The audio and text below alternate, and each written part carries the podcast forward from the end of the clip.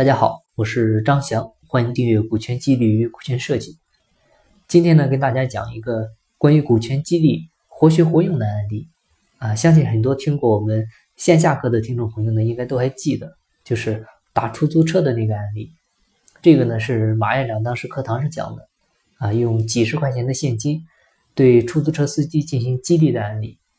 大致的意思呢，就是因为我要赶时间啊，如果说你能够提前开车到达目的地的话呢，我就多付给你一笔佣金，啊，以此呢来激励司机尽快的去早点到达，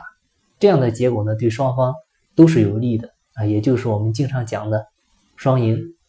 那前几天呢股权课的时候，有位外地的同学，他下了课呢急着要去火车站赶火车，啊，当时下课的时候是五点半了，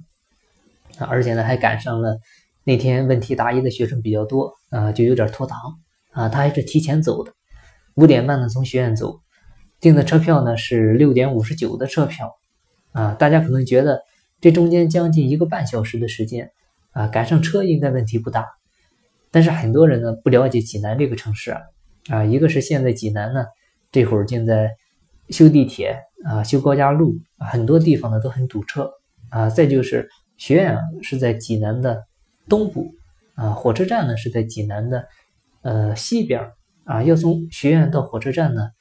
你走大路的话，基本就两条选择啊，经十路或者说呢北二高架路。但是下午五点半可以说是标准的一个高峰期了啊。过去这个两个月啊，堵城第一的名号就是济南啊，它也不是白得的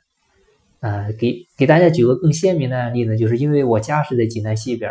啊，我基本上每天上班的话呢，高峰期啊，开车走经十路呢，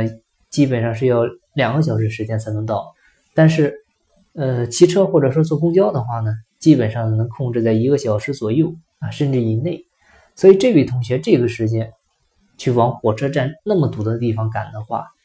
当时百度地图上推荐的最佳路线，最早到达的时间呢也是六点五十二分啊，他火车是六点五十九的票。啊，嗯，你再加上检票啊，各种其实很紧张了，嗯，基本上呢也会晚点儿，但是呢，即便是这样，我也知道他肯定能够赶上火车，啊，为什么呢？因为就在他上车的时候呢，我跟他说用股权激励，啊，这个时候呢，明显看着他也坦然了不少，啊，那结果怎么样呢？结果就是六点半的时候他就赶上了火车，啊，他就赶到了火车站，提前半小时到达。啊，最终呢也是顺利的赶上火车了啊。他说，这个司机赶到的时候呢，开心的不得了，